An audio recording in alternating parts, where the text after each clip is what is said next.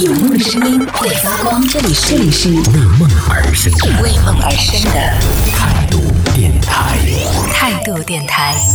这里是为梦而生的态度电台，我是男同学阿南。前段时间大家在各大平台上应该都有看到了啊、有关于小霸王游戏机破产的这个消息，很多人都在说爷青节就觉得自己的青春已经结束了。但是呢，今天刚好我觉得可以来和大家分享一下，是这个消息又有进一步的发展了。那最近呢，这个广东易华集团投资有限公司呢，也是受到小霸王品牌的持有人的委托呢，就在这个小霸王的。官网上发表了一份声明，当中就有提到说，近期申请破产的这个小霸王呢，这家公司是叫做小霸王文化发展有限公司，但是呢，它并不是小霸王本王，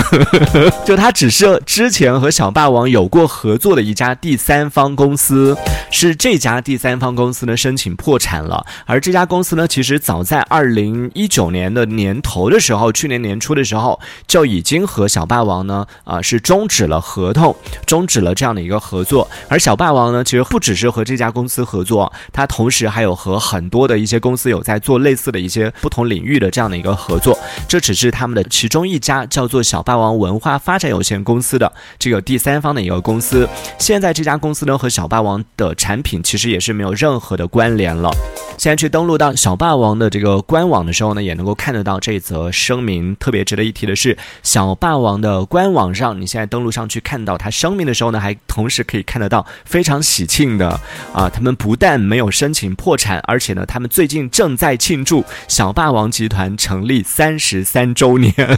从一九八七年到二零二零年，整整的三十三周年哎，可能我们态度电台除了皮大叔之外，应该没有人。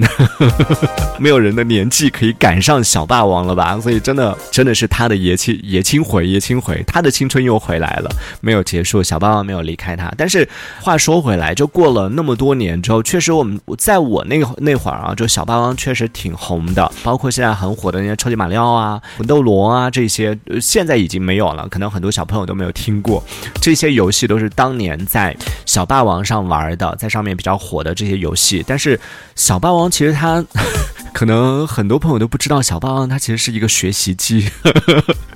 用小霸王学习的人可能相对来说比较少一点，更多的人都是用它来打游戏。然后在大家的印象里面会有那么多的一些就好玩的一些游戏，但是也就在那个年代啊，到现在好像已经虽然淘宝上还会有在卖的，就还有一些卖家在卖那个小霸王游戏机，然后再卖他的那个啊游戏卡呀什么的，但都已经不是官方的了，就不是说他新出的那个机型啊或者怎么样的，很多卖的都是早年的留下来的那些存货，都是那种二手的呀什么这一类的。然后我就在想说啊，小霸王他这几年在干嘛？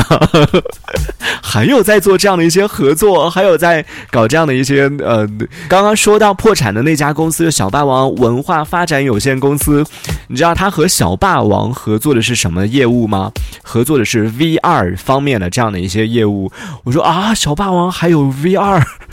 就他的游戏已经发展到 VR 的这个阶段了吗？还是曾经那些游戏吗？但真的好像现在已经没有人在用这个了吧？我周围是没有听说，然后包括平时也没看到有关于游戏方面的一些对这样的一个算是国民品牌吧，就是很多八零后的，你看马上你这个年代的划分就出来了。风轩说小霸王 N 年没有听过了，所以游戏行业都那么不了解哦。那真的是这几年真的是没什么存在感了。这个是说到的，就是最近在热搜上也是出现了，让很多朋友感慨了啊，觉得说自己的爷青节的这样的一个内容，就是小霸王申请破产的这个消息，大家都在感慨说，哎呀，自己的青春就这样流逝了，好舍不得啊，怎么怎么样的。现在小霸王出来说了，我们没有破产，然后那些感慨说舍不得那些人就散了散了散了，就并没有说想要来支持一下，然后了解一下他们最近的产品是什么。所以啊，有一些有一些话，我们就听听就好。